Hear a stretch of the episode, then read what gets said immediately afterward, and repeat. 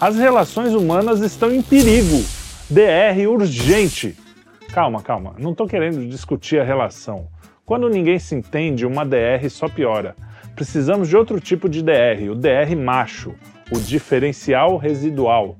O dispositivo DR, para quem não conhece, protege um circuito de uma instalação elétrica.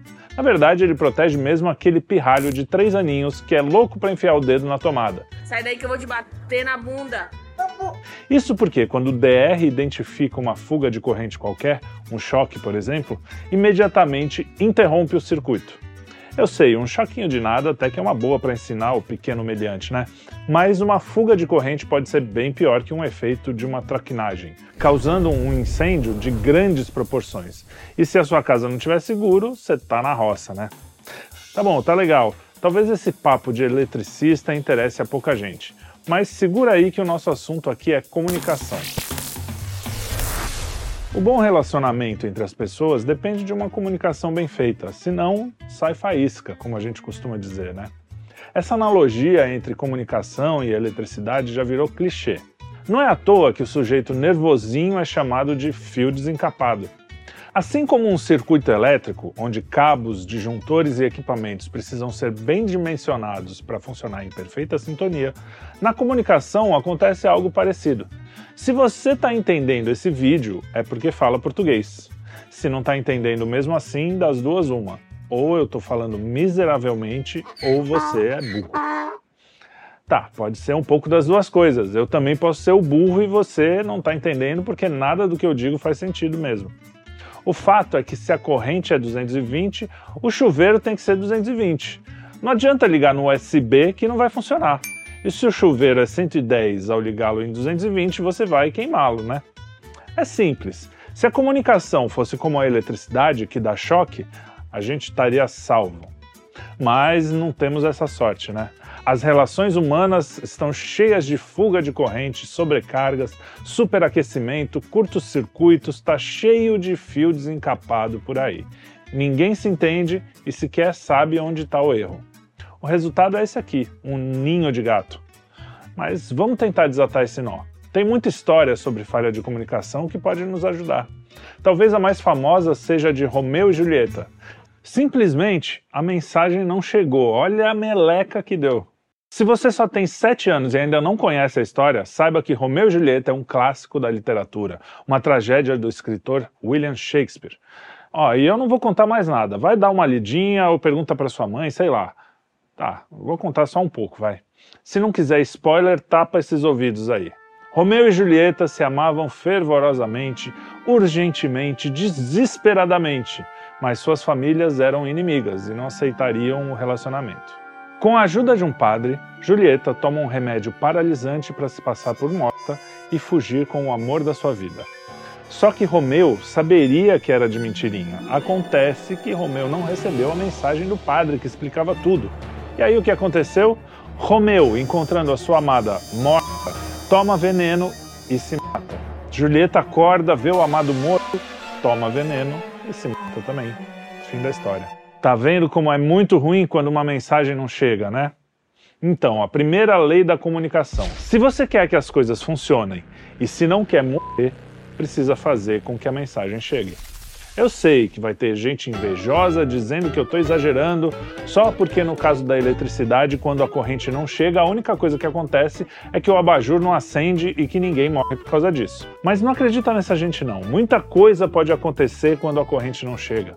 Você pode achar que o problema é na companhia elétrica, por exemplo, e aí vai aproveitar que está sem luz para, sei lá, vou fazer uma inspeçãozinha na tomada do banheiro que está frouxa. Claro, né? É a primeira coisa que você vai fazer quando acaba a luz é ver se a tomada do banheiro está frouxa, né? Óbvio. É aí que mora o perigo, meu querido. Você achou que estava sem luz, mas o problema do abajur era outro. Pimba, tome-lhe choque. E se você tiver problemas cardíacos, aí já era. Empacotou, bal bal. Portanto, a mensagem tem que chegar e você saber que chegou. Mas não adianta chegar torta, ou pior, chegar para a pessoa errada. Sabe a gambiarra que o aprendiz de eletricista faz na correria quando troca a fase pelo neutro? Não precisa entender, basta saber que o resultado é chuveiro que não esquenta e lâmpada do banheiro que explode. Fazer as coisas com pressa pode gerar uma confusão dos diabos, como na piada do cara que foi para uma pousada e mandou um zap para a mulher assim que se instalou. Tava com pressa e clicou no contato errado e o aviso foi parar numa senhora que estava velando o marido no momento em que recebeu a seguinte mensagem: Amor, já cheguei aqui, está tudo certo para você vir na semana que vem. Seu lugar tá garantido. Saudades. Ah, traz pouca roupa que tá um calor dos infernos. Beijos. Imagina o desespero da viúva. Fazer as coisas com pressa é isso que dá, né? A pressa é o que não falta nos dias de hoje, né? Junte-se aos dedos gordos aquele corretor automático e a quantidade de equívocos é assombrosa. Ok, houve um equívoco. Um equívoco. Houve um equívoco aí. Se na eletricidade a tecnologia melhorou as instalações elétricas, o DR é um exemplo disso, pois não permite que uma ligação seja mal feita, na comunicação deu-se o oposto. Sem dúvida, as novas tecnologias fizeram aumentar exponencialmente o número de mensagens, mas, sobretudo, as erradas e equivocadas. Se bem que tem uma vantagem. No caso do Romeu e Julieta, talvez fosse mais fácil corrigir o erro.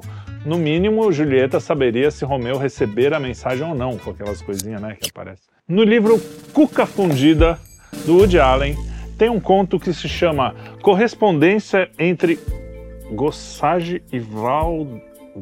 Vardebedian. Correspondência entre Gossage e Vadebedian. É isso mesmo. E mostra como consertar um erro podia ser penoso por carta. Os canalhas até se aproveitavam disso. Meu prezado Vadebedian, Fiquei sumamente aborrecido hoje ao examinar a correspondência e encontrar minha carta de 16 de setembro contendo o meu 22º movimento, Cavalo à Quarta do Rei, fechada e devolvida ao remetente devido a um pequeno equívoco no endereço, mais precisamente a omissão do seu nome e residência, além da completa falta de selo. Embora não seja segredo que eu tenha cometido alguns enganos no mercado de capitais, culminando no já mencionado 16 de setembro, quando a queda a zero nas ações de determinada firma reduziu meu corretor também a zero, não estou oferecendo essa explicação como desculpa à minha sesquipedal. É, não estou oferecendo essa explicação como desculpa à minha sesquipedal negligência e inépcia. Perdoe-me. O fato de você ter deixado de notar a ausência da carta revela uma pequena distração também da sua parte, o que prefiro acreditar ao excesso de zelo. Todos nós erramos, a vida é assim, e o xadrez também. Portanto, apontado o erro, passemos à retificação. Se fizer a gentileza de depositar meu cavalo na quarta casa do rei, acho que poderemos continuar nosso jogo com mais precisão. O anúncio do checkmate feito por você em sua carta desta manhã passa então a ser, por conseguinte, uma alarma falso. E, se reexaminar as posições à luz da descoberta de hoje, notará que é o seu rei que está às vésperas do mate, exposto e indefeso, na alça de mira dos meus bispos. Como são irônicas as vicissitudes desta pequena guerra! O destino prega-nos peças surpreendentes, não? Mais uma vez, Rogo-lhe aceitar minhas sinceras desculpas por gesto tão descuidado e aguardo ansiosamente o seu próximo movimento. Anexo segue o meu 45º movimento. Meu cavalo toma a sua rainha. Sinceramente, Gossage. É, vamos dar o braço a torcer. A tecnologia também melhorou muita coisa na comunicação. Mas o que parece ter piorado muito é o entendimento das pessoas na língua pátria. E aqui chegamos na pior das falhas de comunicação. A metáfora com a eletricidade foi para as cucuias. É como se a corrente elétrica chegasse à geladeira que, sem saber o que fazer com aqueles elétrons em profusão, começasse a dançar pela cozinha. Todo mundo pensa que se entende, mas o resultado é um manicômio. Não dá para dizer onde tudo começou, mas uma coisa é certa: como vimos, a língua é extremamente importante. Aprender a língua exige esforço, mas vale a pena. É ela que nos garante alguma liberdade, como cochichou Northrop Frye na orelha do livro A Imaginação Educada. Liberdade exige esforço. Só tem liberdade para tocar piano quem estudou piano. Da mesma forma, só vai conseguir se comunicar direito e exercer uma liberdade de expressão quem não medir esforços para se aprimorar no aprendizado da língua ou, em outras palavras, quem souber se expressar. E não estamos falando aqui de moral, não, tá? No xadrez por correspondência do Woody Allen, ficou claro que o autor da carta era um belo de um pilantra, embora tivesse domínio da língua. Portanto, aprender a ler, escrever e falar direito não vai fazer de você uma pessoa moralmente superior, mas vai evitar muito choque por aí, além de te ajudar a fazer as ligações corretas e escapar de alguns desastres. Não temos um DR na comunicação que desliga tudo momentaneamente quando algo dá errado. Por isso, é melhor evitar os erros para não entrarmos num apagão sem volta.